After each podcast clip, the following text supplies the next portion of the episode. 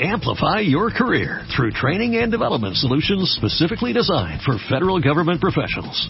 From courses to help you attain or retain certification, to individualized coaching services, to programs that hone your leadership skills and business acumen, Management Concepts optimizes your professional development.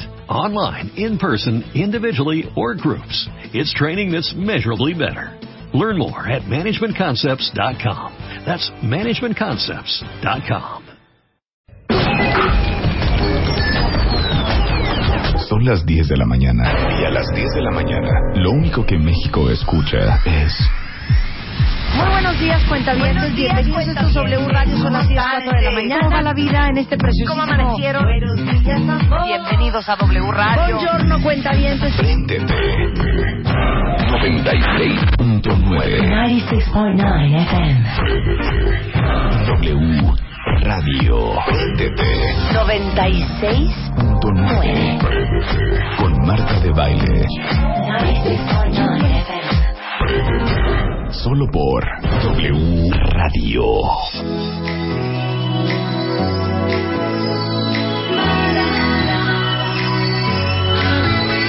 It's murder on the dance floor. You better not kill the groove, DJ. Gonna burn this goddamn house right down. Oh, I know, I know, I know, I know, I know, I know, I know about your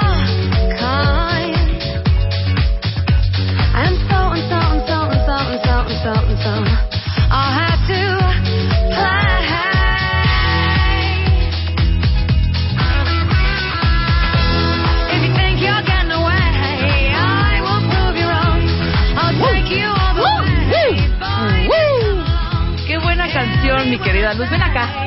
Ven acá, muy bien. hija. Hace años que no vi esta rola y, cre y créeme, de verdad, créeme que me has regresado la alegría de esta mañana. No, no quiere decir que esté triste. No quiere decir. No quiere decir que está deprimida. Tampoco. Tampoco quiere decir eso. No quiere decir que ya es jueves, casi viernes. No quiere decir que esté yo extrañando a Marta. No, tampoco. No quiere decir que ya está llorando. no. Es más, es más. Voy a abrir mi, mi mix. Mi mix cooler. mi mix. Mi mix cooler tequila light. Ahí va, vean, cuentavientes, en este jueves. Ahí está. Vean. Ay, qué delicia.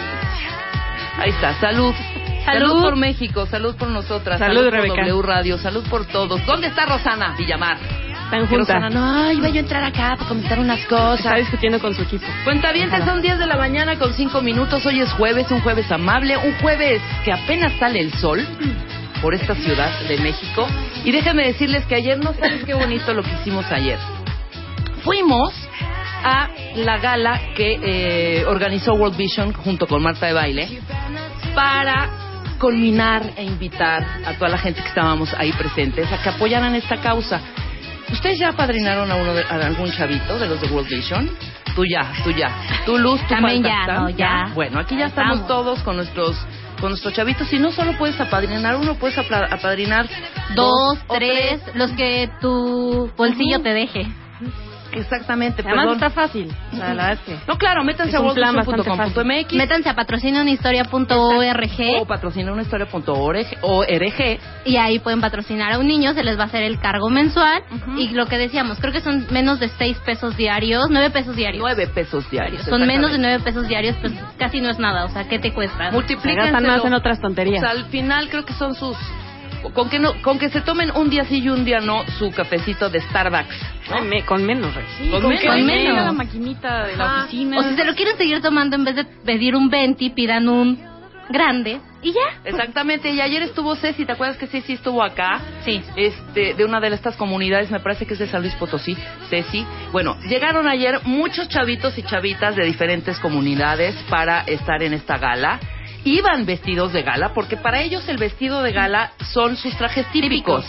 O sea, que entendamos, porque ayer tuiteé algunas fotos con ellos y ya sabes, ay no manchen, así no se visten. A ver, señores, algunos ni vestido tienen, ¿eh? O sea, de verdad. Y para ellos es un orgullo y a mí me da, me da también, o sea, ese arraigo hacia sus raíces, a mantener las tradiciones, me encanta. Entonces iban con sus trajes de gala, sus trajes típicos de cada región. Y bueno, ahí estuvieron conviviendo con nosotros, estuvieron platicando con Marta de baile. Mucha gente se sumó, que fue impresionante, que bueno, de alguna manera uno, con toda esta situación que está sucediendo en nuestro país, hay momentos en donde escuchas mucha crítica, mucha crítica, mucha crítica y nada de movimiento, ¿eh? Yo no he, eh, yo no he escuchado ni un solo plan, Nada ni de uno, acción. ni- ¿no? Bueno, algunos, los que no podemos marchar, pues marchan y eh, eh, eh, protestan y exigen de esa manera, ¿no? Eh, otros apoyamos causas, otros eh, este, estamos dando al trabajo duro, duro, duro. O sea, esta es la manera de movernos, yo creo, nosotros, ¿no? Pero este, tengamos planes. No Propongan. Hay que no proponer. solo- No solo, estar ahí empujando y, na, y de repente dices, hijo, o sea, ¿qué la onda, hermano? anda- ¿Qué onda, anda brother, muy no? hater últimamente también. Perdón, ¿mandé? La gente anda muy hater, muy, muy... Está muy hate. Y está sí, bien, o yo sea, se entiendo, entiende. Estamos enojados, Pero- estamos frustrados, estamos, lo entiendo. Pero hay que hacer algo, o sea, hay Claro. que proponer, hay que moverse. Hay no que nos podemos moverse. quedar solamente en el odio, porque eso no genera más que más odio. Ni en el hashtag ya me cansé, tenemos que hacer algo, porque Ajá. estamos cansados, sí. Pero ¿qué vamos a hacer al respecto? Ahí Están está. hablando, creo que está el hashtag de yo Gatito propongo, ¿no? Está, sí, rato Ajá. estaba escuchando a- así las cosas. Ajá. Estaban hablando con una chica. Ahorita les voy a poner, voy a buscarle el link.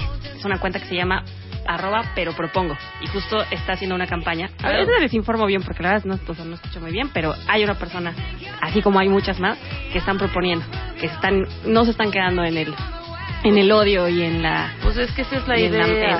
en y grito. habrá también grupos de que estén también en la parte un poco vandálica y todo esto, pero bueno, pues hay que tratar de, de, de verdad de llevar las cosas, este, hacer las cosas más bien, hacer las cosas, lo que uno tenga en, la- en las manos hacerlo. Y lo que puede hacer uno, apoyar con lo que uno pueda Exactamente, y ayer de verdad estuvo muy padre, muy padre.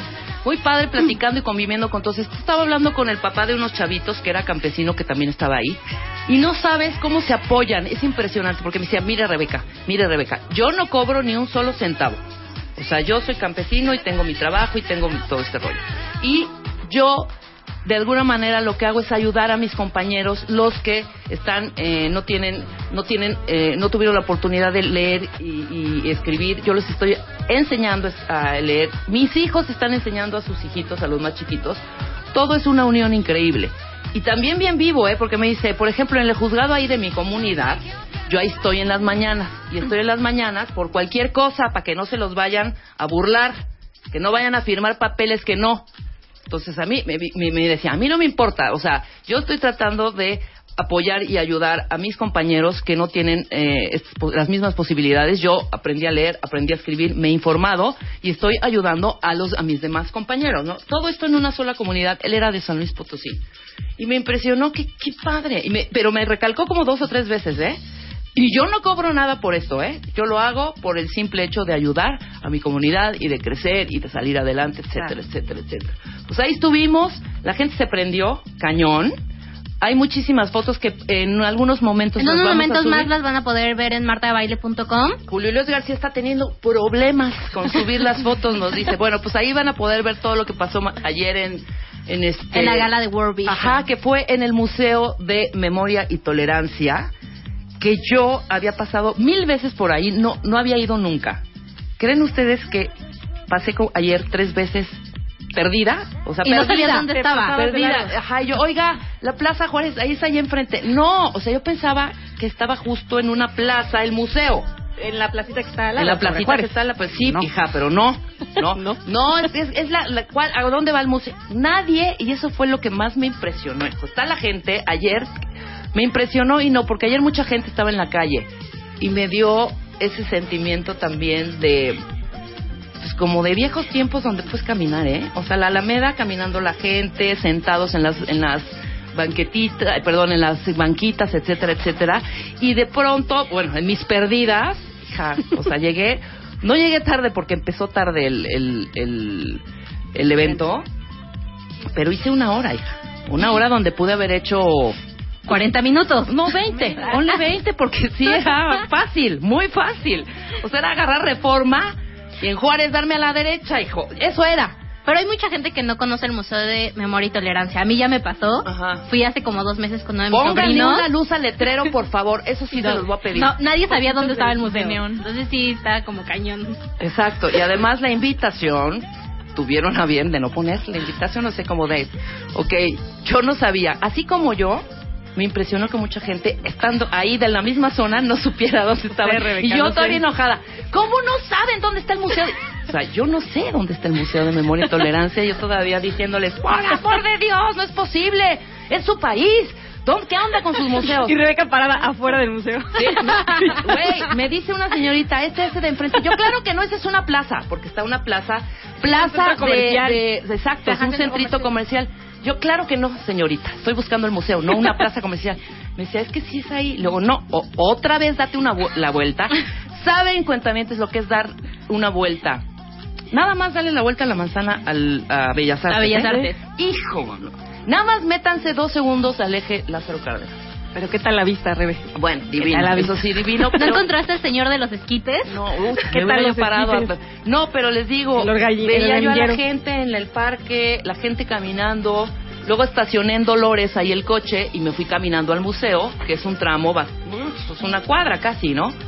Y la gente sentadita y todo este rollo, o sea, un gran ambiente ayer en el centro de la Ciudad de México. Bueno, entonces, métanse por favor a martadebaile.com para que vean la galería de fotos y a patrocinoenhistoria.org para patrocinar a un niño. Les avisamos de cuando verdad. ya estén las fotos arriba. Ajá. Que todavía no están. Sin lástima, ¿eh? Nada de, ay, pobrecito. O sea, no. No, no, no. Sin lástima. Y es una causa, no para que se sientan bien ustedes, ¿eh?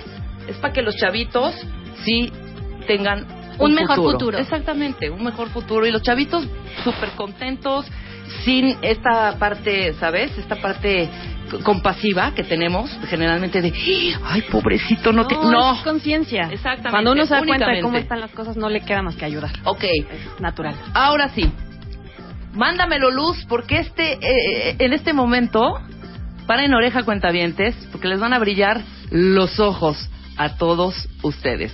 Suelta la luz.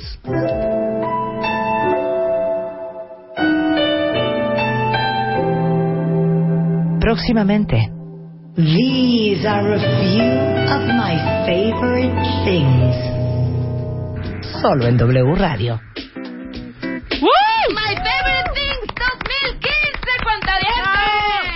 No, ¿qué 2015? 2014. Bueno, 2014, 2015. O sea, yo ya, en el- yo ya en el año que 2014. entra. O sea, yo ya quiero que sea el año que entra. 2014. Pendientes, cuentavientes, pendientes, por favor.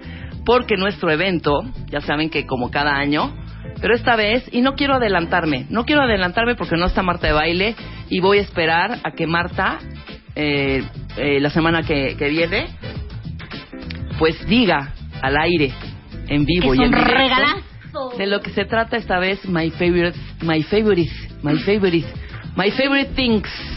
Pero pendientes. Rebe, ¿yo puedo entrar? No, ninguno ¿No? no puedes entrar tú, no puede entrar Lelo, no puede entrar ninguno de nuestros parientes, ningún, ni tu papá, ni tu mamá, ni tu nadie, nadie. Esto es un evento única y exclusivamente para todos nuestros cuentavientes. Así, Así que que- cuentavientes pendientes. Sí, exactamente. O sea, el año pasado lo que hicimos fue a los que estuvieran más tuchos y más truchos en el Twitter y estuvieran eh, opinando, comentando, etcétera, etcétera, los fuimos viendo y dijimos, a ver, estos son los que durante todo el año o más años han estado como siempre con nosotros. Pues más o menos va a ir la cosa por ahí, cuentavientes. Así que prepárense, porque de verdad, ¿eh? O sea, de verdad, créanme lo que les voy a decir. No se la van, o sea, no se la van a acabar así, de no, de no manteca, así, así, cañón. Ahora sí. Oye, espérame. Yo quiero ¿Qué? participar mejor No en puedes, no puedes, ninguno de nosotros podemos, nadie. Dime, Luisa. Dice dime. Mr. Wolf que hubieras usado Waze, Swarm, Google Maps, Apple Maps Les voy a explicar. o cualquiera de las No. 500 aplicaciones que hay para encontrar. Espérense, les voy a decir qué pasó. Claro, efectivamente lo, lo usé. Puse todas mis, mis coordenadas, Usted etcétera, ha etcétera. llegado Sí, a su destino. usted ha llegado a su destino. Y decía, claro que no, esto no es la plaza. Fui yo, la bruta, fui yo. Me lo dijo la española del GPS todo el tiempo. Me A dijo, usted ha llegado. usted ha llegado a su destino. A usted ha Coño. llegado a su destino. Y yo, claro que no, hija, o sea, claro que no.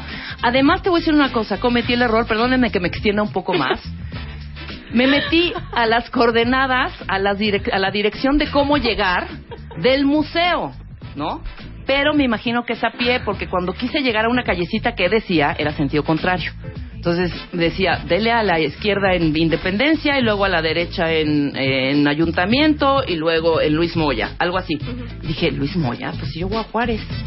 Pero eso es a pie, claro. A lo mejor decía Luis cuando Moya se Sí tenía Juárez. razón mi española del GPS, toda, toda, pero no le creí. Esa fue la verdad, mi querido Wolf, no le creí absolutamente nada a mi española de GPS. Me seguía, y yo, claro que no, aquí no es, y otra vez la vuelta.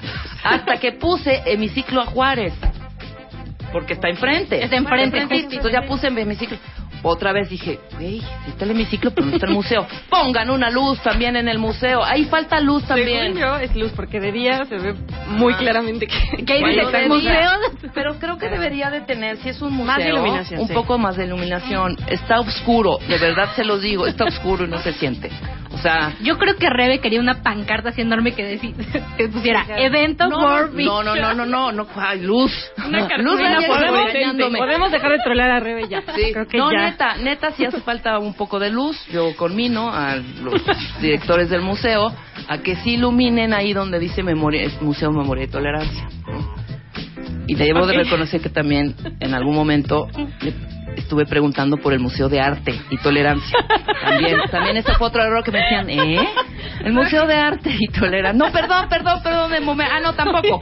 Pero era por lo ahí. mismo, porque no sabía, no sabía ni uno ni otro. Ahora sí vamos a ponernos a trabajar. ¿Qué tenemos para hoy, Wicha? Que hoy Wicha preparó el programa solita, fíjense. Claro que no. Solitita. Dinos. Bueno, viene, Ajá. viene, viene Lalo Calixto.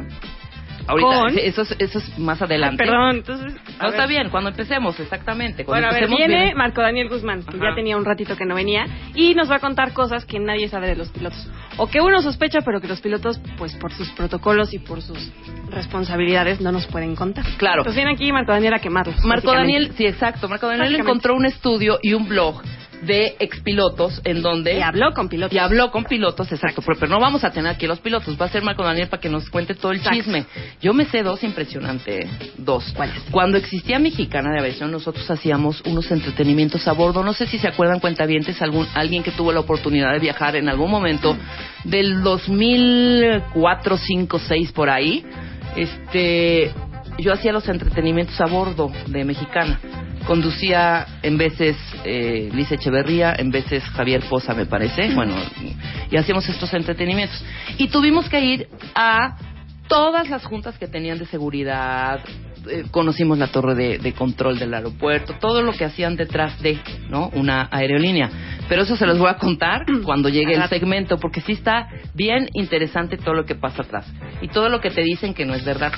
Así de Exactamente. póngase como no sé qué, lo- luego lo vamos a, a platicar con, Jes- con, perdón, con Jesús Guzmán, ¿eh? Con Marco Daniel Saludos Guzmán. a Jesús Guzmán. También viene Claudia Sánchez, la numeróloga, que todos nos ah, hemos tenido varios tweets y varios eh, correos de ¿cuándo va la numeróloga? Hoy viene. Hoy viene. Y el, eh, el tema es numerología para acercarse a tu pareja.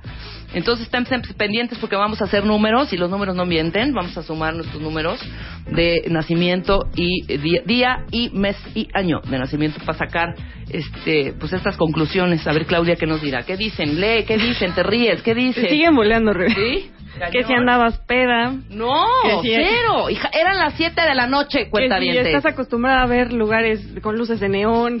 No, Museo de Memoria y Tolerancia. Museo de Exacto. Memoria y Tolerancia. Oye, pues jalaría más, ¿eh? O sea, está oscuro, lo digo, ya no lo voy a volver a repetir. Ojalá que sí pongan una luz. Y bueno, como siempre, nuestro querido. Ah, no, ya no puedo. ¿Puedo No, llevámonos un poco? torte. Ok, pero que- voy a presentarlo. Eh, Porque, preséntalo. O sea, Luisa, lo- eh, no, pues va a estar aquí Eduardo Calixto. No, nuestro gran neurofisiólogo de cabecera, Eduardo Calixto, ¡Bravo! que traes novedades del cerebro, hijo, ¿no? Es nuevos descubrimientos. Pero ¿a dónde fuiste?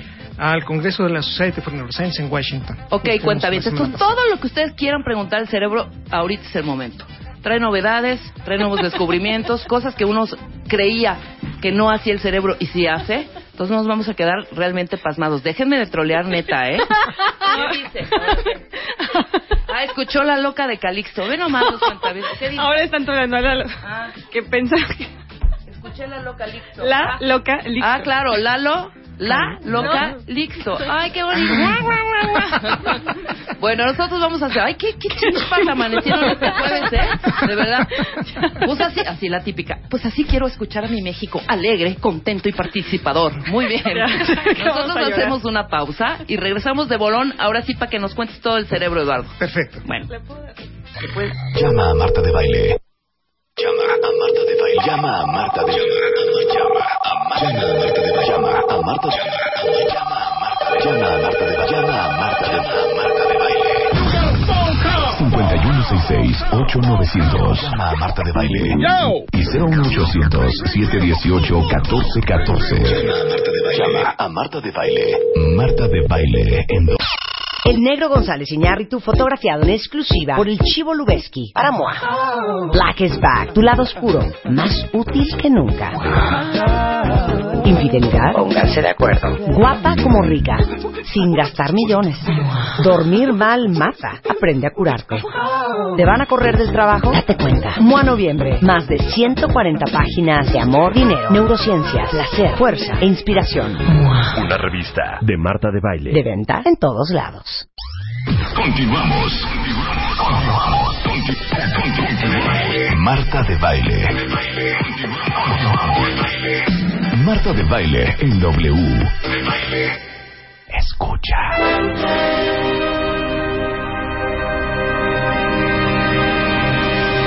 Diez y media de la mañana y ya estamos aquí con Eduardo Calixto, nuestro neurofisiólogo de cabecera, que acabas de bajar del avión. ¿De dónde venías? Porque fuiste a investigar un poco más sobre el cerebro y nos traes buenas nuevas.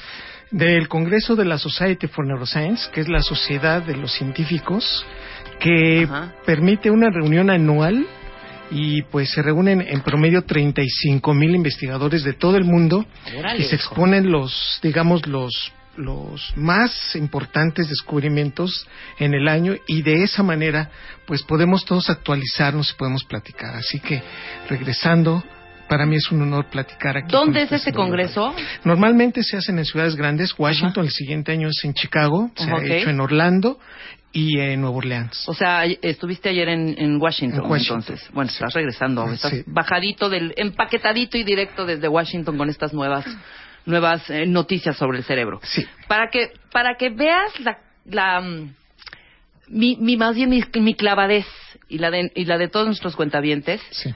Te voy a decir algunas cosas que seguramente tú no sabes, pero yo sí sé del cerebro. Sí. Yo sí lo sé perfecto. Bien. Tú no sé. No, a ver, ¿Sale? dime. En solo 1.400 gramos de cerebro tenemos entre 10 mil millones y 100 mil millones de neuronas, Calixto. O sea, Sí. tantas como el número de estrellas de nuestra galaxia. Totalmente. Cierto. 100 mil millones de neuronas. ¡Wow!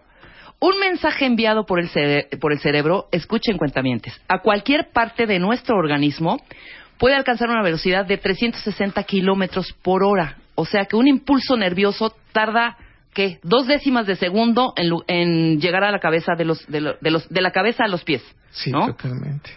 Ah, mira. El 20% Wow. del oxígeno y las calorías de nuestro cuerpo son utilizadas por el cerebro. ¿Qué tal, chiquito? Eso hay que comer bien. Wow, ¿Qué qué tal? Sí, bárbara. exacto, por eso hay que comer bien, exactamente, mucho, alimentarse bien. Un cerebro adulto consume en un día entre 250 y 300 y 300 eh, calorías. Y bueno, y Eduardo trae los 10 nuevos descubrimientos sobre el cerebro. Sí. Y Venga, mira, empezamos arráncate. los primeros. Eh, Sí. Cuando la- las sesiones se abrieron con un experimento en vivo, enfrente de más o menos unas 15 mil personas sentadas. Imagínate Ok. lo que es esto para una conclusión que es el primer punto que queremos platicar. El poder del hela- el helado, Ajá. del helado, de la nieve, de, de lo que nosotros nos comemos y degustamos. Ese sabor dulce que además está acompañado de una densidad y de una frescura tan grande. Tiene dos características importantes y eso lo enseña prácticamente el cerebro. Ajá. Cuando estemos comiendo un chocolate y queramos que sepa más dulce, hay que enfriarlo. Si nosotros queremos que la leche sepa dulce, hay que congelarla. El hecho eh, significa de que cuando en la lengua la densidad aumenta con la temperatura, en el sentido estricto de que la temperatura sea fría, la sensación del helado aumenta su dulzura, la sensación de la dulzura del helado aumenta. O sea, la sensación no quiere decir que el hielo o el frío haga que aumente el azúcar. No. No. Es la sensación. La sensación. ¿Y esto qué quiere decir? Que además hicieron un, un- un muy importante aportación. Ajá. Si tú al helado le pones colorantes, le disminuyes las propiedades de la dulzura. Y, y tú preparas al cerebro, si lo pintas de rojo, a que el cerebro esté esperando un sabor de fresa o de grosella o cercano a esos sabores Ajá. que los asocias con esos colores. Sin embargo, si tú lo pones un helado totalmente blanco, te sabe solamente dulce. Y es muy difícil imaginar qué es o de qué sabor viene. Sí, claro, claro. tal característica que hoy el mensaje es usted quiere probar helado, que es uno de los de los alimentos más adictivos, Ajá. porque por la más importante característica que tiene de que es muy dulce y nos recuerda muchísimo a las sensaciones y a los primeros alimentos que tuvimos en la vida. Esa dulzura junto con esa, digamos, densidad por eso nos pone tan tranquilos el helado, nos tranquiliza.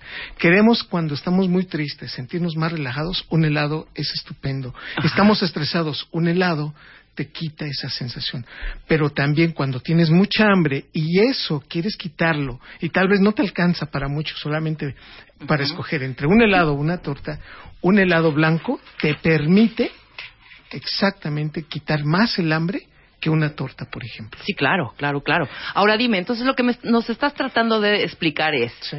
si yo veo un helado color rojo, Sí. ¿no? El cerebro va a traducir el sabor. Totalmente. Ok. Ya estás esperando el sabor sí, a yo fresa. ya, fresa, grosella. Y, ajá, ajá. Y, ya, y, y- y te dicen, ¿qué crees? El helado era de limón. Entonces dices, eso es imposible. Ajá. El color y la característica. Claro, esto es de grosella. Totalmente. Ok. Ya lo tienes. Entonces el poder de la expectativa es fundamental para esto, para saborear esto. Y e hicieron el experimento enfrente, te- les reitero, de, de estos, de tantos científicos, que fue tomar un poco de esta, de esta, eh, de chantilly, Ajá. que le pones a los, a los pasteles, y lo pusieron en nitrógeno congelado, y eso se congeló en menos de cinco segundos. A mí me supo más, más dulce, seguramente. Totalmente. Entonces Ajá. a quien se lo dieron, dijeron, pruébelo. Y el hecho de masticarlo, de morder y demás, o sea, de, sen- de tener la sensación de que eso debería pasar más tiempo en la boca, dio una, evidentemente, una mayor sensación de dulce. Ok. Entonces, con este descubrimiento ustedes van a decir, uy, están descubriendo el hilo negro, los científicos del cerebro. No, lo que estamos diciendo es que esto es aportación para la vida cotidiana. ¿Para qué serviría esto? Usted quiere que terminar una de sus cenas o una de las cosas que usted preparó y la gente quede muy contenta porque Claro. el sabor dulce incrementa los niveles de dopamina, Ujú. hágalo dulce, pero hágalo frío. Y entonces usted va a se dar cuenta que si el helado es mucho más frío, casi congelado, o el flan lo, usted lo, lo, lo- lo presenta frío, la sensación y, el- y la condición de que eso se va a degustar más y va a saborearse más dulce, va a ser mayor. Claro, claro, claro. Y vas a mantener contentos a tus invitados. Por ya olvídate del pato al orange que preparaste durante 50 horas, hijo. O sea, Sí. más bien dales Bonita eh, algo frío al final. Para Exacto. que cierres con broche de oro. Por supuesto. es Increíble. El número dos, El número eh, dos. Eduardo. El cerebro adolescente expresa mayor abstinencia a drogas. A ver, ¿cómo está eso? Tenemos un problema muy serio de adicción prácticamente en todo el mundo y lo que nosotros sabíamos es que los jóvenes son más adictos a las drogas y esto precisamente porque es su tasa de liberación más grande de dopamina en la vida y, y también por otro lado tienen una disminución en la formación de corteza prefrontal. Por eso, el problema del inicio de la adicción es un problema de edad. Pero aquí lo que, se- lo que se discutió en esta parte, en esta sesión en el Congreso de la Society for Neuroscience, indica claramente que los individuos entre más jóvenes expresan más la necesidad de volver a presentarse la droga en su vida. Es decir, que si nosotros queremos quitar las drogas, no es nada más que le digamos, a partir de mañana no la tomas. Farmacológicamente el cerebro tiene cambios en sus neuronas y entonces están adeptos a volver a presentar ya sea el alcohol o ya sea la cocaína, que son las drogas que más adicción manejan. Provocan. Entonces, lo que está muy claro es que uno de los datos característicos de la adicción es el síndrome de abstinencia. Y el síndrome de abstinencia se caracteriza, pues, se caracteriza por la tolerancia y la dependencia. Por lo tanto, aquellos que van perdiendo la sensación de estar tomando primero una una, una, por ejemplo, una cerveza y después se tienen que tomar dos, están siendo tolerantes porque su organismo se está preparando para que para una mayor adicción, para una mayor concentración del alcohol, por ejemplo. Sí, claro. Pero reconocemos que si un individuo ya toma tres o cuatro cervezas en cada vez que va a una fiesta y tú le dices, es que hoy ya no hubo las cuatro, nada más quedan dos o tres, el individuo tiene una mayor manifestación de necesidad de consumo del alcohol. Ok, o sea, esto quiere decir que comienza el eh, síndrome de abstinencia. Ansiedad, taquicardia, nada más queda una. ¿Qué onda? Hay que Vamos al Oxxo. otras. ¿Qué Son las? 3 de la mañana, hay, que- hay que abrirlo. Estas Claro. condiciones son tan fuertes que hoy reconocemos que quienes hacen más eso son los cerebros jóvenes. Los- exactamente. Los cerebros ya maduros Los chavos, son, ajá. son más tolerantes y dicen, bueno, pues ya se acabó, bueno, no, no pasa nada, vámonos a dormir o ya es hora de... O sea, No. cuentavientes, por favor. O sea, y yo me incluyo. Ahorita ya no me pasa. Cuando yo era chavita, de verdad, si ya me quedaban dos cigarros en mi cajetilla Sí. y eran las dos de la mañana, me valía gorro, ¿eh? O sea, Ha- Habría que salir para... para- había que salir, claro, y chin, la, la tiendita de Doña Lupita está cerrada, ni modo. Saco el coche, me voy al Oxxo más cercano y compro mis cigarros. Que sí tienes razón, y ahora me vale, ¿eh? Sí, Ahora, ahora, es de, espero, ¿no? ay, ay, bye. No, no, no. Ajá. Hoy, hoy este descubrimiento publicado y presentado en el Congreso nos da luz para determinar claramente que hay que entender estas circunstancias y por lo tanto los cambios farmacológicos que se presentan en el cerebro de un joven son muchísimo más fuertes y toda esta manifestación de cambios de no poderse controlar son más evidentes en ellos. Sí, claro. Entonces, tener estos conocimientos no, no indican que va a cambiar nuestra realidad. Lo que indica claramente es una mejor comprensión de lo que le está pasando a nuestros jóvenes, a nuestros hijos en casa, a nuestros vecinos, a la gente que está llegada a nosotros. Y no solamente se trata de un problema de voluntad, sino es un cambio farmacológico que es más fuerte en el cerebro. O sea, es cerebral. Por- Finalmente. Totalmente. Totalmente. No, no es de ya para, hija, no tienes llenadera. Sí. Espérame, güey, pues no, no puedo. No puedes controlarlo Ajá. porque esos cambios farmacológicos, la modificación de receptores y esta condición nueva que está apareciendo, nos damos cuenta que es más dinámica, más fuerte y más contundente en el cerebro entre los 16 años a los 25. Ujú. Y es cuando más fuerte atrapan las adicciones al cerebro de los humanos. Oye, dime algo, voy a hacer un paréntesis, eh, hablando de este tema que es bastante serio. Eh, no hay ningún chocho en todos estos estudios que se han hecho durante miles y miles de años en cerebro, Sí. grandes científicos, investigadores, etcétera, Sí. etcétera. Uno, un chocho que inhiba esa parte. Sí, bueno, mira, Rebe, nosotros aquí en México, y, y yo soy responsable de esas investigaciones en, en- en- en mi laboratorio, en el Instituto Nacional de Psiquiatría, y lo decimos abiertamente, el problema es que tiene efectos secundarios muy fuertes. Tú le puedes dar un, un fármaco que disminuya, por ejemplo, la capacidad de interacción que tiene la dopamina para la adicción, pero lo haces desde el punto de vista emotivo plano. No, me vas Le a deprimir totalmente la emoción. adiós, claro. Y entonces somos individuos que podríamos tener un control sobre las emociones, pero también nos iríamos al otro lado. Entonces, si tú me dices, Eduardo, te traje el coche nuevo que te había prometido. Mm, Gracias. sí. Oye, pero, pero no te que emocionas. ya no estás tomando, te estoy regalando una casa de 60 millones de pesos. Mm, Gracias. claro, claro, no hay Se aparte totalmente esta visión que tenemos sobre la vida y esta interacción de la emoción y de los cambios que podíamos tener cotidianamente. Por eso, el hecho de ir por una de estas drogas tiene el grave problema de convertirnos prácticamente en individuos sin emociones. Claro. Ay, Dios mío. Pues a veces algunas, bueno, pues no sé ese nombrecito porque a veces sí necesitaríamos ese chochito, ¿eh? Mira.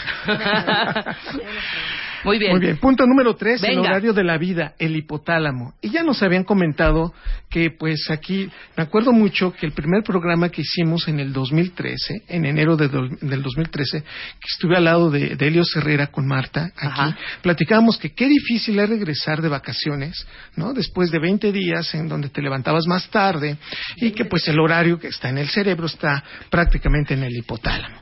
Esta circunstancia, bueno, pues ya lo conocíamos, pero lo que hoy nos damos cuenta es que las neuronas que se encuentran en el hipotálamo, que es una de las pocas estructuras impares, tenemos dos, por ejemplo, dos hipocampos, dos giros del cíngulo, dos cortezas cerebrales, pero solamente tenemos un hipotálamo. Las neuronas que se encuentran ahí, los genes que están ahí, son fundamentales para los cambios de horario. Si tú le cambias la luz y este es un experimento maravilloso. Fíjate, nada- fíjense nada más, cuentavientes. Fíjate, Rebeca, fíjense, muchachos que están aquí en, Ajá. en- en la cabina. Luisa Hielo. Luisa. Eduardo Calixto. Hola, mucho gusto, Eduardo. Estamos con un experimento maravilloso. Se hicieron días de 20 horas y se hicieron días de 36 horas. Ok. Es decir, cambiamos la luz-obscuridad y se hicieron, eh, eh, desde esta mentira de- del horario, creer que los días... O sea, los de día 24 les dijeron que eran de noche, a los de noche de, y los hicieron días. Y además cambiamos este proceso de quédate dormido porque todavía te faltan dos horas. Ok. En ambos lados, cuando los días eran cortos o eran muy largos, el hipotálamo se puso como loco, empezó a activarse más, cambiaron los niveles hormonales, cambió el procesamiento de podernos ir a dormir más temprano, dio más hambre, se subió más de peso, se hicieron más irritables Ajá. en los dos lados. No importaba que el día durara poco o que el día durara mucho. Esto quiere decir que los genes reguladores de nuestros horarios se, se desactivaron tanto, cambiaron su morfología e hicieron que el hipotálamo empezara a tratar de ubicarse y costaba mucho trabajo. Entonces, con estos experimentos, estos genes reloj que se encuentran en el cerebro, Ajá. se fueron a preguntar cuál era el Ajá. punto en concreto que modificaba estos genes. Y se dieron cuenta que era un ion en específico, el calcio. Entonces resulta que el calcio, Ajá. cuando cambias la forma de otorgárselo a las neuronas, se activan en forma diferente los genes reloj y entonces el hipotálamo cambia su formación o su actividad y entonces ya no te puedes adaptar. En otras palabras, si tu día es de 8 horas con luz o 12 horas con luz del día, ya sea con los foquitos o ya sea que estás en la calle y tú te vas a ir a dormir ya después de las 10, 11 de la noche, es porque tu hipotálamo te lo está pidiendo, Claro. porque están sus neuronas regulando la adaptación con el calcio que está entrando. Sin embargo, si esto cambia, los genes reloj también se desadaptan y entonces se hace una kermés en el cerebro. La corteza prefrontal ya no escucha el hipotálamo. distingue, claro. Y, y obviamente el sistema límbico entonces empieza a ajustar en una forma aquí. distinta y entonces es muy fácil en caer en adicciones. Y lo que Ah. resulta con esto es de los nuevos descubrimientos es que precisamente habrá preguntar, habrá que preguntar cuando una persona está empezando a fumar más o cuando está tomando más alcohol o cuando toma más tazas de café, sí hay que preguntarle qué tanto está durmiendo, qué tanto sus días están modificando, porque seguramente su hipotálamo está sensando una modificación en la entrada de calcio en sus neuronas. Pues toda la gente que tiene horarios nocturnos, por ejemplo. Por supuesto. Supongamos que ahorita nosotros, que hacemos un programa eh, a la mañana, Sí. nos cambian el programa, a- van a transmitir a partir de la una de la mañana. Por supuesto. ¿no? Sí. O los que están en la, por ejemplo, Martín y Rosana y el Rulo y Sopitas, que, hijo, mano, están despertándose súper temprano Totalmente. y tenían otros hábitos. Totalmente. Hay Cuando que empiezan preguntarles a- si han subido de peso, uno, Sí. si están fumando más, dos, Sí. eso sería muy bueno, ¿no? Exactamente.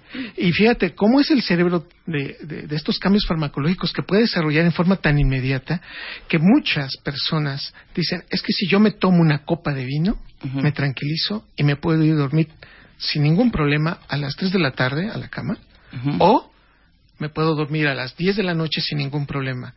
Lo que nos dice esto, que estos cambios de horario con la consumo de, de drogas, en especial el alcohol, se adapta el cerebro más rápido al cambio de horario. Ok. Sé de la información que estoy diciendo porque muchas personas en este momento la conclusión es, claro, entonces lo que está invitando el doctor Calixto es Pues que a se chupar, toma, no, claro. señores, No, no. no, no. Lo que hoy queda muy claro es que el hipotálamo se ayuda de ciertas drogas para adaptarse más rápido a los cambios de horario. O sea, no podemos hacerlo solitos, Eduardo. Exacto. No, no se Le cuesta puede. mucho Le trabajo cuesta mucho trabajo. Y de pasar, y de pasar, Sí. ¿cuánto tiempo pasaría para que te acostumbres? Lo que dicen los estudios es que prácticamente por cada hora que tú le quites o le pongas a tu cerebro es una semana. Ok. Entonces, esta circunstancia, imagínate, aquellos que van a transmitir el mundial a un horario que ya no es el suyo, se tardan casi tres a cuatro semanas para adaptarse Claro. a estos procesos. No, ya regresaron, ni se adaptaron porque ya están de vuelta, Sí, ¿no? Porque como así siempre es. no llegamos a cuartos de final, pues obviamente, adiós, güey. Pelada. Así es. Ok. Sí, sí, sí. Muy qué interesante, hijo. Estamos los- cuentavientes, no están clavadísimos con el- los, te- los temas que, tra- eh, que está tratando ahorita Eduardo Calixto. El número cinco, Número cuatro. perdón, cuatro. El, El estado cuatro. de alerta, miedo o ansiedad cambia el efecto de algunos fármacos. A ver. En especial de los antidepresivos. Ok. Debo de decir claramente que, mira, Oh, miren, cuentavientes, el problema que tenemos de la salud mental en este país es muy fuerte. El 10% de la población tiene depresión. No, estamos enchochados todos, ¿eh? Y, pero para el 2020, ¿cuánto nos falta para el 2020? A partir de un mes van a ser cinco años. Sí, exacto. Para el 2020 va a ser el 20%. Ninguna enfermedad se va a duplicar como la depresión en ninguna parte del mundo como en nuestro país. Y tenemos elementos para, para tenerlo. Y hoy sabemos cuáles son. Pero en términos concretos, el problema es el siguiente. Si una persona está tomando un, un antidepresivo. Entiéndase, todos los antidepresivos tienen un mecanismo en común, incrementar los niveles de serotonina en el cerebro. Si la serotonina disminuye, entonces esto significa que tenemos depresión. Si la serotonina aumenta, entonces la depresión no se presenta o es la probabilidad de que se presente es muy baja. Entonces, podemos aquí sí decir desde una forma muy circunscrita, muy particular y muy objetiva que la depresión depende de la serotonina. Bueno, lo que estoy diciendo es que si, por ejemplo, la persona no durmió y tiene un estado de estrés muy fuerte, o el día de hoy tiene una expectativa muy fuerte porque algo malo le puede pasar, o porque no le pagaron el dinero que le habían prometido, o hay una circunstancia que le genera ansiedad, esto va a modificar la expresión de algunas proteínas en las neuronas que responden a la serotonina, y aunque se tome el antidepresivo, no le va a funcionar. Y entonces la persona va a decir, es que doctor, dos o tres días después, me está disminuyendo, o sea, no estoy teniendo el efecto que antes tenía, ya me volvió la depresión. Y muchos de los médicos lo que hacemos es incrementar la dosis o la frecuencia del medicamento. Exacto. Sin darnos cuenta que el estado de ansiedad, cuando se corrija, le va a disminuir nuevamente esta ansiedad y por lo tanto el medicamento se va a volver a ajustar. Sí, pero pues yo, si yo estoy tomando un, chocho para la ansiedad, hijo. Date cuenta, Imagínate, entonces porque- vas ajá. a terminar tomando más el medicamento para la ansiedad, el antidepresivo también le vas a aumentar la dosis y ya modificaste farmacológicamente la conexión neuronal que antes ya tenía el éxito con una menor concentración. Conclusión, hoy un mensaje para los psiquiatras, un mensaje para los médicos, un mensaje para los psicólogos, un mensaje también para aquellos que están involucrados en esta terrible enfermedad que es la depresión. Tome en consideración que si está disminuyendo el efecto farmacológico, que si está apareciendo más depresión, más ansiedad y más condiciones en las que usted se está poniendo más triste, déjeme decirle que entonces está apareciendo un factor alterno. Hay algo que está atrás, que le está manteniendo en miedo, que le está aumentando la ansiedad o que se está poniendo demasiado en alerta y que eso es lo que está condicionando el cambio farmacológico. En otras palabras, antes de que corrijamos la dosis del medicamento que estamos dando, hay que ver qué hay hay que identificar qué ha habido de nuevo por lo menos tres semanas atrás para entonces entender que sí y se justificaría el ¿Pero cambio. qué será? ¿U- ¿Un evento dramático? Por supuesto, una mala noticia. Una mala noticia, que te cualquier- digan que te tienes que cambiar de casa, que te digan Ajá. que ya se va a acabar el trabajo, incluso la sensación de que el año va a terminar. Y de que los cambios de la luz oscuridad vienen. Ese es un dato característico de que nos mantengamos en mayor estrés y esa condición nos va a incrementar la depresión y la sensación de que el medicamento está disminuyendo. Cuando en realidad lo que está pasando son cambios neuronales a nivel de los receptores que lo que está condicionando es corrijamos primero la ansiedad y después le damos más medicamento para la depresión. Claro.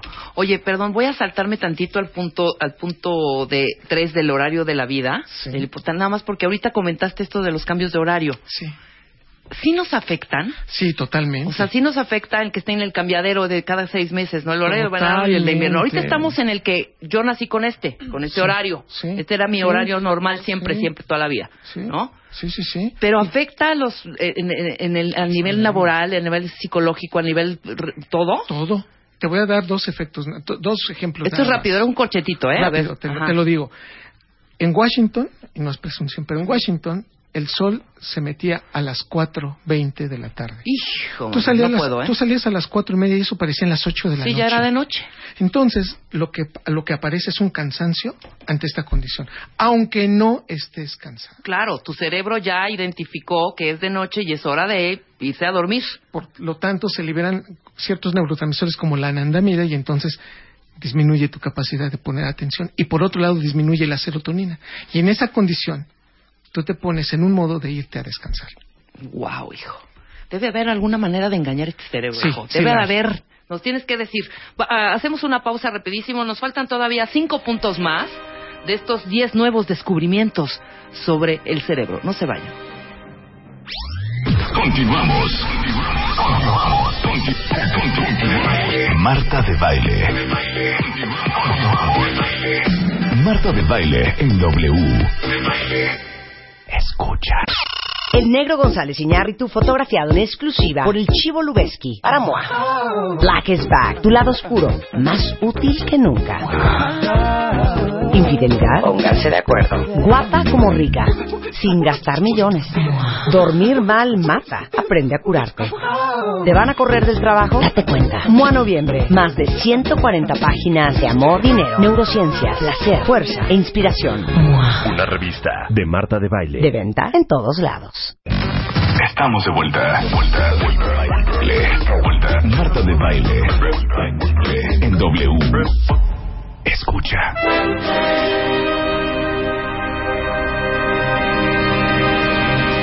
11 de la mañana con tres minutos estamos de regreso con Eduardo Calixto. Se prendió la banda grueso, hijo.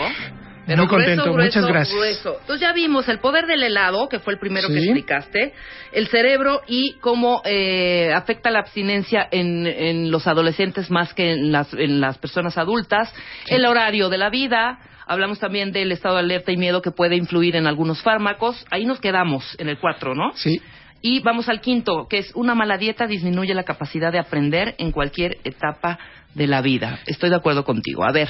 Aquí incluye directamente la mala ingesta de grasas, pero específicamente las grasas que son poliinsaturadas. Y ya sé que, eh, eh, que son realmente las que se encuentran en, en algunos alimentos y agregando con esto las grasas cuando se abusa de ellas, entiéndase, en alimentos como las utilizamos en la dieta mexicana Ajá. para cocer las carnes o las papas o alguno o, o freír Freír toda la cosas. fritanga. Entonces, eh, el experimento se hizo específicamente durante ocho semanas. Entonces, dése cuenta nada más de esto, queridos cuentavientes. Ocho semanas son dos meses de estar comiendo o quesos, o estar comiendo embutidos, o estar comiendo los famosos empanizados. Y de todo el cerebro, la parte que es más vulnerable, más vulnerable es el hipocampo dorsal. El hipocampo es la estructura del cerebro con la que memorizamos. Prácticamente el índice de nuestra vida es el hipocampo. Si uno quiere recordar lo que uno hizo hace 20 años, el hipocampo. Si quieres acordarte qué te regalaron el año pasado, el hipocampo. ¿Qué hiciste cuando entraste a la primaria? El hipocampo. El hipocampo es prácticamente todo lo que recordamos. Bueno, el hipocampo dorsal es muy importante para hacer y emanar recuerdos de forma tan fuerte que sin eso, imagínense nada más que te digan cuánto es 8 por 5.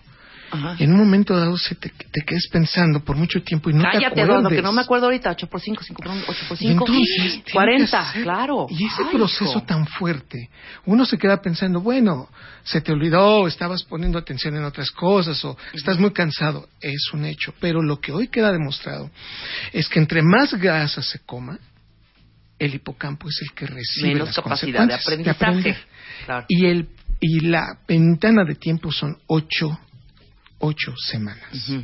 Con esto lo que estamos diciendo es, si usted no cuida su dieta, por más joven, maduro o viejo que No usted los van a promover en su compañía, ¿eh? Exactamente. O sea, neta, sigan comiendo garnachas, quesadillas, este chicharrón en salsa verde. Nos vemos en el examen profesional. o el examen profesional, o vamos a ver cómo te va en la próxima promoción. O vamos a ver si te acuerdas, y lo digo con mucho respeto para los taxistas, que tienen los hipocampos más grandes. ¿Sí? de toda la comunidad este, en esta ciudad. Seguramente los que tienen los hipocampos más grandes son los taxistas. Los mejores GPS en el cerebro. Claro, porque ellos. memorizan Se todo memorizan y se todo. aprenden todas las vías y las calles, etcétera, y etcétera. todos los algoritmos. Bueno, si un taxista que nos está escuchando en este momento, le mandamos saludos, en este punto, come adecuada- inadecuadamente y come mal en estas circunstancias, dése cuenta, el factor es que después que le digan, oiga señor, oiga don Rubén, ¿por, No qué, es- se puso, ¿por qué se metió en esta calle? No era por aquí, la oiga, otra. Joven, Y- ajá. y en esas circunstancias es- está fallándole la memoria por una mala dieta y por mal comer. Claro, claro. Las grasas. De acuerdo. Muy bien. El número 6. Ay, esta Este me fascinó. encantó, Me encantó. A mí también cuando yo lo, lo- lo discutimos personalmente con el investigador, es la felicidad depende de las historias que aprendes en la infancia. Wow. La importancia de que te cuenten buenas historias, de estos, estos cuentos mágicos que tú lees o que ves o que te cuentan otras personas y que dicen, y fueron felices para siempre, que nosotros de adultos decimos, bueno, nadie es feliz para siempre. Estoy de acuerdo. Que te digan, ay, es que están demasiado plano que te digan que la felicidad no... Perdón, debo de decirle que nuestros grados de felicidad personales sí dependen de cómo ves las actitudes de quien te lo cuenta, porque la forma de liberar dopamina se aprende desde niño. Y esta es la importancia de la infancia. A los niños hay que contarles historias lindas. No le digas que mañana va a crecer y que le toca sufrir y de que de todos modos le van a romper el corazón y de que el mundo es no muy es, no es feo. color de rosa. Olvídense. Este estudio, hecho en Nueva York, se hizo en diferentes poblaciones, ya sean norteamericanos, latinos o African Americans. Ajá.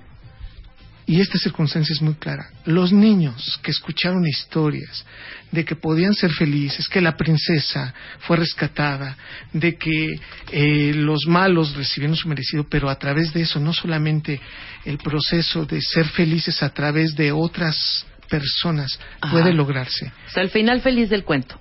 De adulto, aprendes con mejores expectativas de que aunque las cosas puedan estar mal, tienes la capacidad de ser feliz con pocas cosas. Claro. De motivarte tal vez con algunos detalles. Que digas, es cierto, tal vez hoy mi realidad es muy difícil.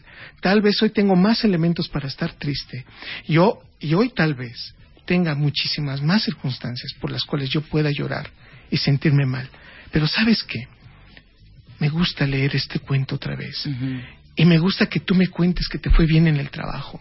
Claro. Y me gusta escuchar que alguien, alguien, aún con toda esta circunstancia, es feliz a través de lo que está haciendo.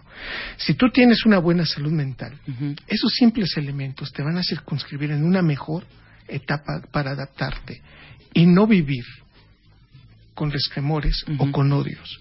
Esta situación es tan maravillosa que ya sé que mucha gente va a decir, doctor Calixto, eso es muy obvio y eso ya se sabía, sí, pero no se había demostrado en el campo de las neurociencias.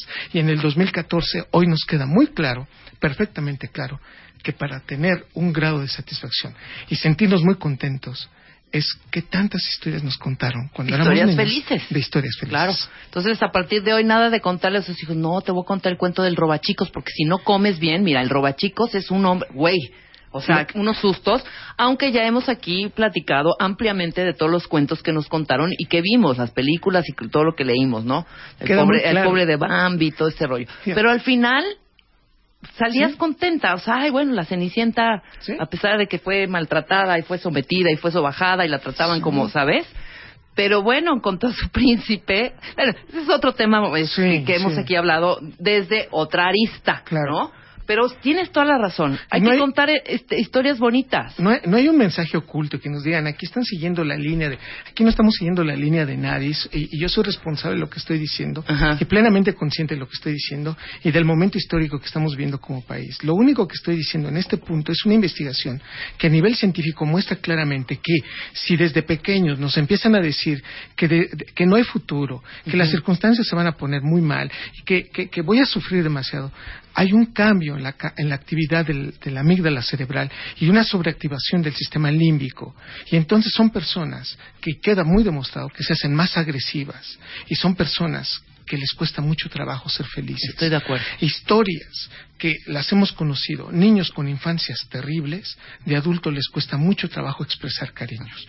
Esta historia, este, este proyecto y esta información que nos dieron en Washington, que ha demostrado que independientemente de lo que esté en la realidad del niño, cuéntale la historia de los tres cochinitos o de Blancanieves o de la Cenicienta o de la que tú te aprendas y que sepas que puede ayudar a que ese niño pueda tener una sonrisa que de futuro se va a convertir en un mejor cerebro para adaptarse a circunstancias difíciles. Claro, y a quien no le contaron historias bonitas de Chavito, cuéntense ustedes una- la historia padre de su vida. Vean Life of Pi. ¿La viste? La del... La del eh, Preciosa. Divina, divina. Eh, Si tienen oportunidad de verla, lo que, las, los que no la hayan o las que no la hayan visto, véanla. Se llama La vida de Pi, ¿no? Life of Sí. Pi. Sí. Life of Pi, así, así tal cual, P-I. Y este, no voy a spoilerearlas, pero es- preciosa, divina. Pues cuéntense Totalmente. la mejor historia de su vida. Totalmente. La mejor historia, la- el, el mejor momento de su Sí. vida. Sí, sí. Y, y el mensaje, si me lo permites nada más en un Sí, minuto, venga, adelante, de que dice claramente, ¿qué historia prefieres? Claro, claro. Al final. ¿Qué, qué historia prefieres? Pues claro. Es Tienen que ver la cuenta historia. de verdad. Les van a caer muchos, muchos veintes. Ok, la número siete. El cerebro humano, cuando se forma, quinta semana de gestación, tiene la misma capacidad de formarse a femenino o masculino. Bueno, esta historia yo estaba feliz. Ya la habíamos, ya la habíamos escuchado, feliz. pero quiero que me, que me comentes que, que se decirles- discutió en ese congreso. Quiero decirles que esta, esta sesión tenía prácticamente a dos mil investigadores sentados, todos riéndonos de alguna manera, explicándonos diferencias de cerebros de hombre y de mujer, pero cuando vinieron las explicaciones moleculares de esto, es en donde mi grado de, de- de sorpresa fue tan grande que tengo que decirlo. Y lo voy a decir con mucho cuidado. Venga. El cerebro cuando se está formando en la quinta semana de la vida intrauterina, señora, si usted está embarazada y está en la quinta semana, es en este momento que está formando, está conectando el cerebro de su bebé. Es una de las partes más críticas para toda nuestra vida. Bueno, en esa quinta semana, el cerebro está hecho para ser de mujer. No importa que el niño sea varón o sea niña. Claro, el cerebro es, to- totalmente mujer. Va para ser de mujer. Sin embargo, si aparece la testosterona, echa a perder al cerebro, lo hace más grandote porque lo va a llenar más de grasa y de agua, lo va a desconectar en ciertas áreas y lo va a hacer que se haga más chiquito en otras. ¿Y en qué circunstancias se convierte eso? El cerebro de los varones, y no es que esté hablando mal, yo soy un varón y me encantan las mujeres. Sin embargo, lo que tengo que decir abiertamente es que el cerebro de los varones es un acto fallido de formación cerebral. Que lo que hace la testosterona es increíblemente terrible. ¿Por qué? Porque si el cerebro fuera de mujer, seríamos y tendríamos mayor conexión neuronal, más memoria y una mejor adaptación a eventos cotidianos. ¿Por qué digo todo esto? Y me regreso. Si en la quinta semana aparece testosterona, la amígdala se hace más grande y por eso somos más violentos.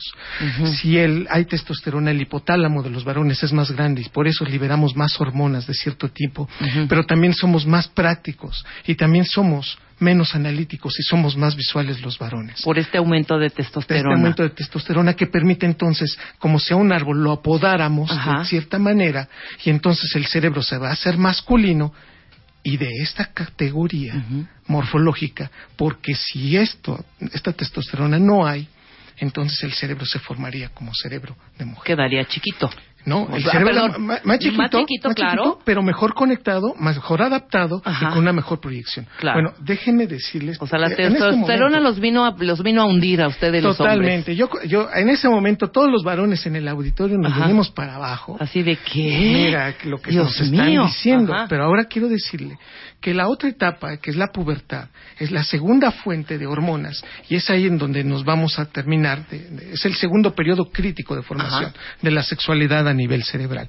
Pero lo que quiero comentar con ustedes, queridos cuentavientes, Ajá. querida Rebe, es que ante esta circunstancia, el procesamiento es tan fuerte y tan gradual que hoy reconocemos, dense cuenta nada más de esto, y por eso es muy importante, si usted está embarazada, en tomar ciertos medicamentos. Las prostaglandinas son importantes para este cambio en la formación del cerebro de, de mujer a hombre, A o de hombre a mujer. Y lo que voy a decir es muy categórico. Es una prostaglandina la que hace esto. La prostaglandina E2, si hay incrementos de esta sustancia a nivel cerebral, el cerebro se hace de varón. Entonces, no solamente la testosterona, la testosterona genera más prostaglandina. Y hay una célula que le habíamos puesto poco interés a lo- nosotros los científicos, que es una célula que se llama microglia. Y los varones tenemos más microglia en el cerebro. Ok. Bueno, juntemos todo esto. La aspirina, las, los antiinflamatorios inhiben la formación de prostaglandinas. Dese cuenta, querido cuentaviente, querida cuentaviente, que si usted está embarazada, tomar una aspirina, el impacto que puede tener en la formación del cerebro de su bebé. Es muy importante no tomar medicamentos. Claro, claro. Y el segundo punto es que esto impact, se va directamente hacia la modificación del DNA. La parte más medular de la información de una célula es el DNA, los genes. Bueno, ahora resulta, y yo reconocemos que para formar un cerebro de varón necesitamos 34 genes. Pero para formar un cerebro de mujer necesitamos 36 genes. Es decir, que desde ahí se da uno cuenta que los genes y la mayor diferenciación de los genes, ¿sí? Está más fuerte y se necesitan más genes para formar cerebros de mujeres. Exacto. Y la conclusión de este punto, ya para terminar, este punto número 7, es o reconocemos que hay más mosaicismos, es, decir, en el cerebro de mujer, mosaicismo de mujer, quiere decir que hay cerebros de mujer de diferentes, digamos, estructuración, formas, fisiología, adaptación, conexión. Las mujeres son más diferentes entre sí. Exacto. En los varones, y lo estoy diciendo con conocimiento de causa. Todas son iguales. Los ¿eh? varones tenemos casi el mismo cerebro, todos. Wow. Y lo vamos a ir modificando en conductas, pero tenemos prácticamente por anatomía y por fisiología el mismo cerebro, cosa que las mujeres no tienen. Pero los amamos, Eduardo, los amamos con todo el corazón. No se preocupen, tómense de las manos, compañeros. No hay problema. Muy bien. El número 8. Un evento de estrés cambia la atención y memoria hasta una semana. ¿Cómo? Rapidísimo, esta Ajá. condición de que te dicen, hey, fíjate que no salió tu cheque, se te perdió la tarjeta para sacar cajero en el- dinero en el Ahí cajero. estás una semana con el... se te olvidan los papeles, pierdes el celular, se te fue el avión. Todas estas Bedoya, te veo distraída, Bedoya, Sí, ¿qué claro. Eh, oye, el informe era para ayer, ¿eh? Ujú. El impacto es hasta una semana. O sea, una hora de estrés puede ser tan fuerte que te activa tanto, te impide el Que cambio. te hunde una semana. Totalmente. Y este impacto es tan fuerte que si ahora imagínate, si el estrés se mantiene por más tiempo, el impacto todavía es mayor. Y es que en esta circunstancia, lo que hoy se reconoce es que la amígdala cerebral recibe más sangre porque se lo pide al corazón, pero hay una, hay una terrible historia de esto. Cuando la amígdala cerebral recibe más sangre, las neuronas son muy vulnerables a este incremento de, de- de- de modificación de volumen sanguíneo y se mueren. Y se mueren las neuronas de la amígdala cerebral y se mueren las neuronas del hipocampo. Entonces tú me dices, a ver, espérate Eduardo, ¿me estás diciendo que el estrés puede ser tan malo que puedes matar neuronas? Sí, y te va a matar las neuronas que te hace muy agresivo, que te hace adaptarte y que te hace recordar. Claro, La claro. historia es muy simple. ¿Para qué quieres acordarte y vivir una experiencia que te está haciendo tanto daño? Mejor matas neuronas, ya no te acuerdas de tanto y ya no vas a tener tanta agresión ante ese problema. Hoy, con esta circunstancia, quiero decirles, hay que saber manejar el estrés. Claro. Hay que saber adaptarnos a él y hay que corregir la fuente que nos está generando ansiedad. Increíble. Nueve. Los traumatismos en la cabeza, o sea, golpes, Golpes en la ajá, cabeza tienen genera- muchas consecuencias, ok. y lo más probable que te genere es depresión. Y lo que nos dio esta pauta Ajá. a los neurocientíficos fueron los jugadores de la NFL retirados. Los fútbol americano, ok. Los que tienen todos estos traumatismos que dan secuelas a largo tiempo, todos, el 100% tenían depresión. Ok. Se fueron a investigar, claro, hay una disminución de neuronas, disminu- les disminuye la serotonina. Exacto. Y entonces se deprimen. Y entonces mucha gente volteaba y decía, es que está deprimido porque ya no tiene la fama, ni todas estas cámaras, ni toda esta motivación que tiene de ir a, irse a jugar. a- a- a un Pero ¿qué campo". registra el cerebro cuando tiene un golpe? ¿Qué, re- qué regi- O sea, independientemente ¿Qué es lo que del, dolor y que físicamente te abra la cabeza, etcétera, etcétera. Muerte neuronal. Por cada vez que tengas un golpe, Ajá. se te mueren neuronas. Dejen de sapear a sus compañeros, dejen de sapearlos. Ajá. Bueno, y mucha gente dice, qué bueno que pues no juego fútbol americano. Pues No, con jugar fútbol soccer. Claro. el impacto de jugar y los cabezazos al balón son suficientes para generar estos cambios. La antítesis de esto lo dieron des- eh, un descubrimiento. Entre más serotonina pones, mejor se aprende. Claro. Y Ajá. entonces queda muy claro que el impacto de esto a largo plazo es una mayor cantidad y probabilidad de depresión. Qué Finalmente, bonito. Finalmente, el 10. Para ser feliz y tener armonía, Eduardo. Venga. Sí.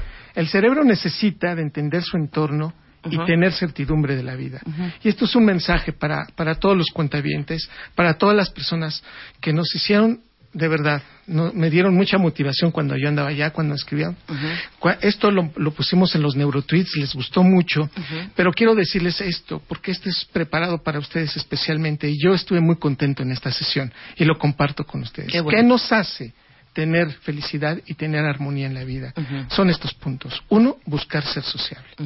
Hacer que, con esta sociabilidad, que nuestros factores de angustia disminuyan y podamos resolver más rápido los problemas. Claro. Si yo tengo amigos y los cuento, a lo mejor la simple catarsis me hace entender algunas soluciones. El dos, poner a la familia sobre todas las cosas. De acuerdo. Si tú empiezas a modificar esto, ya no tienes tanta armonía y tus niveles de felicidad disminuyen. Punto número tres. Disfruta la espiritualidad elegida. Lo que tú, en lo que tú Aquí en quieras lo que creer, creas, exacto. Estoy de acuerdo contigo. Bravo. por a donde vayas, Ajá. pero disfrútalo. Cuatro, saber tener tiempos de relajamiento. Evítate el estrés. Venga. Por lo tanto, sabes que tienes problemas, pero también date oportunidad para, des- para, para tener felicidades cortas, aunque sea. Siguiente, tener un propósito en la vida. Las personas que no tienen propósitos, las personas que no saben por dónde va este asunto, tienen menores grados de felicidad, pierden su armonía. Exacto. Siguiente. Ese yo lo sigo muy bien, el que sigue. Muy yo bien. también, yo también. Y lo digo con mucho cuidado. Toma una copa de vino diariamente. Estoy de acuerdo. Por la cantidad de flavonoides, por la cantidad de alcohol que Estamos hablando ayudar. del tinto, podemos poner el vino, que una copita de tequila, un, un brandicito. Específicamente es- fue Vino. sobre vino. Sobre vino. Sobre vino. vin- vino Disminuye el tinto. colesterol, Venga. te ayuda mucho. Tomar una copa de vino diariamente. Nada más no se pasen, ¿eh? Sí, una. Incrementar y una pequeña, porque te van a sacar la copa de al litro. No, una pequeña. Siguiente, incrementar las porciones de frutas y y vegetales verdes en tu dieta. Bien. Las personas que más comen esto disminuye la producción de radicales libres en su cerebro. Siguiente, tener una dieta calórica adecuada. Cuidado, si es bueno que te mandes tal vez un día, no lo sé. Yo a ese punto yo diría, el domingo, hombre. hazlo, pero, Pero de lunes a viernes, cuídate mucho. vegetales, vegetales. y, y de verdad te lo va a agradecer mucho tu cerebro. Y el último, muévete, camina, ejercítate. Estoy de acuerdo. Las personas que se mueven disminuye mucho las probabilidades de que estés triste. Un evento de que te pongas a correr te liberan endorfinas. Ponte a caminar, te incrementa la dopamina. Si tú haces todo esto y juntas todos estos elementos, te vas a dar cuenta que hay un dato característico, cambiar la neuroquímica de tu cerebro para que te sientas feliz, tener certidumbre. Todos tenemos Estar en armonía, en equilibrio, Totalmente. con paz interior. Ay, qué bonito. Yo quiero decirles finalmente el mensaje que me gustó mucho cuando Venga, estuve en venga, doctor. que decía claramente, deja de creer que tu vida y que eres una víctima de una obra en donde todo está mal. No eres una víctima, no eres un ser que, que viniste a sufrir. Date la oportunidad de sonreír y date la oportunidad de que con inteligencia adaptes mejor. Bravo. Qué bonito. Muy bien, muy Muchísimas buen gracias. cierre, no al contrario. gracias. Y no viene con las manos vacías, Eduardo Calixto. Traemos cinco libros, cinco libros de neurotweets del doctor Eduardo Calixto en píldoras de 140 caracteres. Y van a ser para los cinco primeros que contesten, tenemos una pregunta. ¿Va? Adelante. Vamos a pensarla.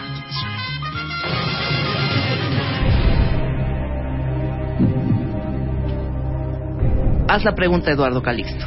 Venga. ¿Cuántos genes son en número importantes? Y digamos, ¿cuántos genes se necesitan para hacer un cerebro de mujer? ¿Y cuántos, ¿Y cuántos para un hacer hombre? El cerebro? Órale, los cinco primeros arroben a Eduardo Calixto, arrobenme a mí y regresando del corte diremos quiénes son los ganadores. Estará aquí eh, Claudia Sánchez, que es nuestra numeróloga, y hablaremos para, eh, perdón, numerología para acercarte a tu pareja. Muchas gracias, Eduardo, te amamos, ¿eh? Yo los quiero mucho, los quiero invitar para el 6 de Ah, claro, diciembre claro, a una claro. conferencia de neurobiología del amor. Lo vamos a poner en Neurotweets. Por favor, ayúdenos. Venga, claro que sí. Gracias. Nos vemos la próxima. Nosotros hacemos una pausa y regresamos. Tuitea a Marta de Baile. Arroba Marta de Baile. Tuitea. Tuitea. Arroba Marta de Baile. Tuitea. Solo por W Radio. Amplify your career through training and development solutions specifically designed for federal government professionals. From courses to help you attain or retain certification, to individualized coaching services, to programs that hone your leadership skills and business acumen, Management Concepts optimizes your professional development. Online, in person, individually, or groups, it's training that's measurably better. Learn more at managementconcepts.com. That's managementconcepts.com.